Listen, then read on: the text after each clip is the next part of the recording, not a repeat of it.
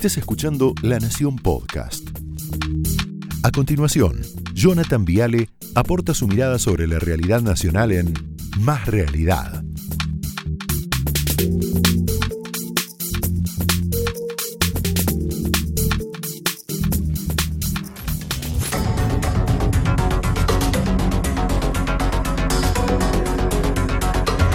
Bueno, buenas noches, bienvenidos. Señores, volvieron los bolsos. Volvieron los bolsos. A ver, José López, Felisa Micheli, Antonini Wilson, La Rosadita, Shakira, ¿son sinónimos de qué? De bolsos, de valijas, de sobres, son sinónimos de cash, de efectivo, de físico, como dice Fariña. ¿Se acuerdan de Fariña, no? Y el físico. En la Argentina kirchnerista había como una pasión por el dinero negro en efectivo, ¿no? Fíjate esto, ¿no? Esto es imborrable. ¿Te acordás cuánta plata llevaba en ese bolso José López que ocultó en el convento de General Rodríguez? ¿Tenés la placa?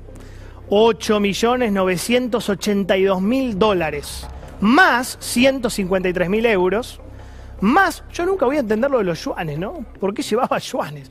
425 yuanes, más 49.000 pesos que le habían sobrado. Esta persona fue 12 años secretario de Obras Públicas de la Nación, la mano derecha de Vido. Esta persona fue 12 años funcionario en la gobernación de Santa Cruz y un año en Río Gallegos, o sea, 25 años trabajando al lado de la familia Kirchner. Pero lo entregaron, le soltaron la mano absolutamente. Sigamos. Shakira, Shakira, ¿vos te acordás de esta señora, la señora Mirta Guerrero? Ante que asuma Macri, presidente va y saca toda la plata del Banco Nación, sucursal San Salvador de Jujuy. ¿Cuánta plata sacó esta señora en bolsos? 32 millones de pesos.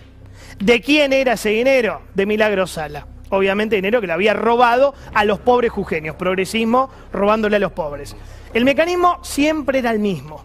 Plata en negro, plata en efectivo, retornos, vueltos, comisiones, cometas, como quieras llamarlo. Vos seguro vas a recordar cómo se financió un acto que hizo Nicolás Maduro, el presidente de Venezuela, en All Boys. Mirá, el 8 de mayo de 2013, dale. Hola. ¿Qué hace Luis? Yusuf habla. Hola, Yusef. ¿Cómo andas, León? Bien, bien, bien. ¿Cómo te fue en Irán? Bien, muy bien.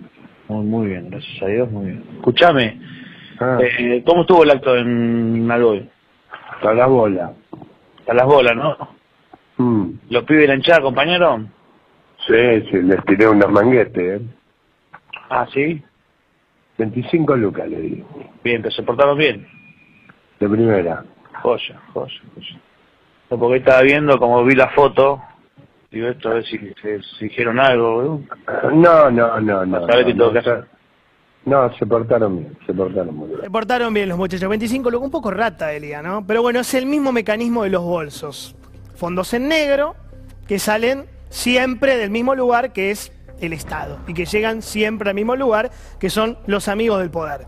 ¿Sí? Luis de Lía usaba esa plata para bancar su estructura de poder, el partido Miles. Milagro Sala usaba la plata para armar su proyecto político en Jujuy y hacerse una mansión muy linda. ¿no? Y José López, bueno, la guardó para él, en este caso, una casa en Tigre muy linda. Pero el mecanismo siempre era el mismo. A veces el canal, qué sé yo, era una valija que venía desde Venezuela con Antonini. A veces el canal era un bolsito que venía desde planificación con Uberti. ¿Sí? o con Centeno, pero siempre era lo mismo, corrupción, corrupción. Bueno, en las últimas horas, y voy al punto, pudimos confirmar lo que todos pensábamos o intuíamos. Señores, los bolsos están de vuelta. Los bolsos han vuelto, volvieron. Primero, bueno, ya lo saben, fue el escándalo de la televisión pública, 11 millones 400 mil pesos extraídos del banco Itaú, para financiar supuestamente una miniserie sobre Belgrano. Si se levanta Belgrano, los caga patadas en el culo a todos, de verdad lo digo. En serio, pobre Belgrano, pobre Belgrano. Y ahora tenemos los sobres este del movimiento Evita. El otro tema del día, tapado, lo quieren tapar. Un palo 400. Un millón cuatrocientos mil pesos. ¿Cómo fue? Sábado de la mañana, tempranito, la gendarmería, retén, para un auto, momentito, encontró 33 sobres de papel madera en una camioneta Renault con tres militantes del movimiento Evita, ellos no sabían, eran inocentes, ¿Y a dónde iban? A un acto en la Basílica de Luján, por los ocho años de papado de Francisco. Explicación que da el chino Navarro, que no se enoje, que hoy estuvo. Era para pagar los 100 micros que llevaron los 3.000 militantes al acto del Papa Francisco. Tengo muchas preguntas. La primera, ¿qué hace un movimiento social, movimiento Evita, que gerencia cientos de miles de planes sociales, nuestra plata, financiando un acto político religioso? Pregunta, no se enoje, chino, es una pregunta. Segunda pregunta, ¿está bien mover 100 micros con 3.000 personas en plena pandemia? Ah, pasó la pandemia. ¿O nos preocupa a veces la pandemia? Indignación selectiva. Acá no pasa nada con los micros. Y una pregunta más. ¿Estamos 100% seguros que el origen de los fondos no es el Estado? ¿Sabes por qué pregunto esto? Digo esto porque los dos jefes del movimiento Evita, gran movimiento, tienen altos cargos en el gobierno nacional. Por ejemplo, Fernando el Chino Navarro. Es, mira, el cargo es muy largo, ¿no? Secretario de Relaciones Parlamentarias, Institucionales y con la sociedad civil de la jefatura de gabinete de la Nación. Y el otro es Pérsico, el de Barba, es Emilio Pérsico es secretario de Economía Social del Ministerio de Desarrollo Social de la Nación. ¿Hace falta que expliquemos que los grupos piqueteros dejaron de ser un actor social y ya son un actor político en la Argentina? ¿Hace falta que expliquemos lo obvio, que los movimientos sociales tienen mucha banca, mucho presupuesto, más que algunos ministerios o incluso que algunas provincias? Solamente mirando la cantidad de planes y de militantes, te das cuenta del poder de fuego que tienen ellos. Mira, Mirá la placa. 600.000 personas enroladas en la CETEP. Adentro de la CETEP tenés 400.000 que son del movimiento Evita. 400.000 personas. 70.000 personas enroladas en barrios de pie. 70.000 personas enroladas en la CCC, la corriente clasista combativa. Alderete es esto, la matanza. Y 15.000 personas en el polo obrero, el brazo piquetero del Partido Obrero la izquierda. ¿Cómo crees que se financian estos movimientos? A ver, con plata del Estado, con la nuestra, con la tuya, con la mía, con la de todos, con nuestros impuestos. Por eso el tema este del Chino Navarro es un tema de todos. Sin ánimo de igualar, en serio, al movimiento Evita con José López, no busco eso. Lo que se vuelve a poner sobre la mesa, sobre la discusión, es cómo se financia la política, la opacidad, la oscuridad que hay en el manejo de nuestros fondos, que son los fondos públicos. El caso de Martín Soria, ¿no? Misma línea, es igual. A ver, ¿ustedes saben cómo se financió Martín Soria, el nuevo ministro de Justicia de la Nación, el flamante ministro de Justicia? Martín Soria se hizo de 450 mil dólares gracias a sus empleados, si querés, de la Intendencia de General Roca, que le daban plata. ¿Cómo era el mecanismo? Mira, él fue intendente durante ocho años, General Roca. Ahí les retenía el 6% de sus salarios a 38 funcionarios de su confianza durante 8 años. Se llenó, de plata. De cada 100 pesitos que el municipio les pagaba, 6 eran para Soria, obviamente en negro, total, obviamente sin rendición de cuentas. Si te negabas, el tipo no te contrataba, pero era voluntario, ponele. Voluntario. Para la justicia de Río Negro no hubo delito, ¿vos sabés? Pero es lo mismo, es dinero sucio, es dinero mal habido, es dinero negro, es dinero manchado. Nada ilegal lo de Soria, ¿eh? lo decimos.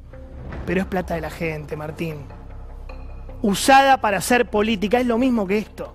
Yo recién lo veía Macri, ¿no? Yo recién lo veía al, al expresidente Mauricio Macri ahí presentando el libro. Todo muy lindo con el libro, primer tiempo. Macri sabe que él y su equipo tienen una gran responsabilidad en la vuelta de este kirchnerismo.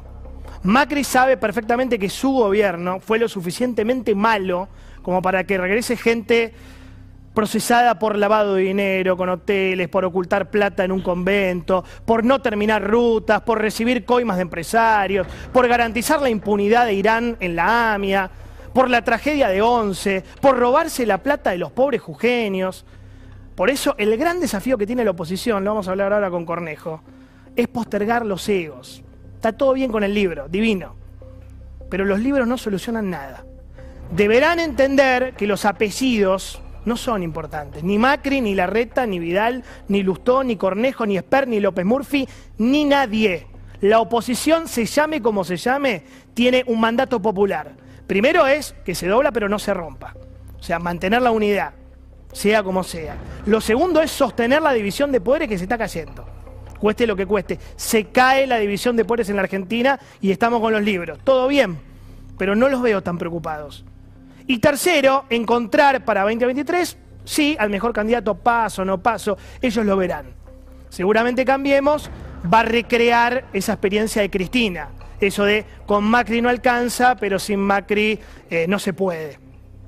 Seguramente Cambiemos va a entender que Macri tiene que estar en el armado, pero no necesariamente como candidato presidencial, porque eso expulsa, espanta votantes moderados, que no forman parte del núcleo duro.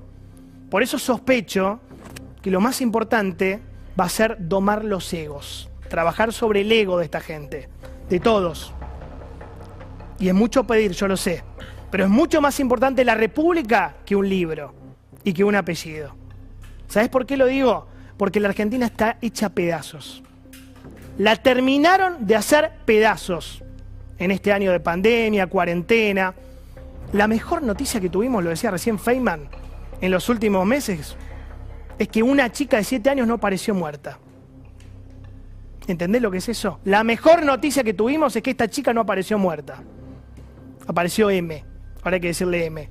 La casa, o mejor dicho, la carpa donde vivía esta chica M, M, es el mejor retrato de la Argentina destrozada. Esta foto es una editorial en sí mismo. Yo me tengo que callar acá.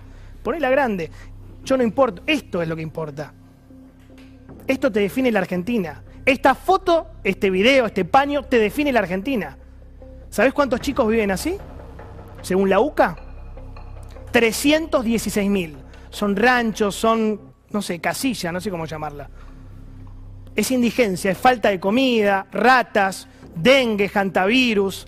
Yo te puedo asegurar que el COVID es la menor de las preocupaciones para esta chica, para esta gente. Si así está Lugano, Villa Lugano, ¿cómo te pensás que está el conurbano bonaerense?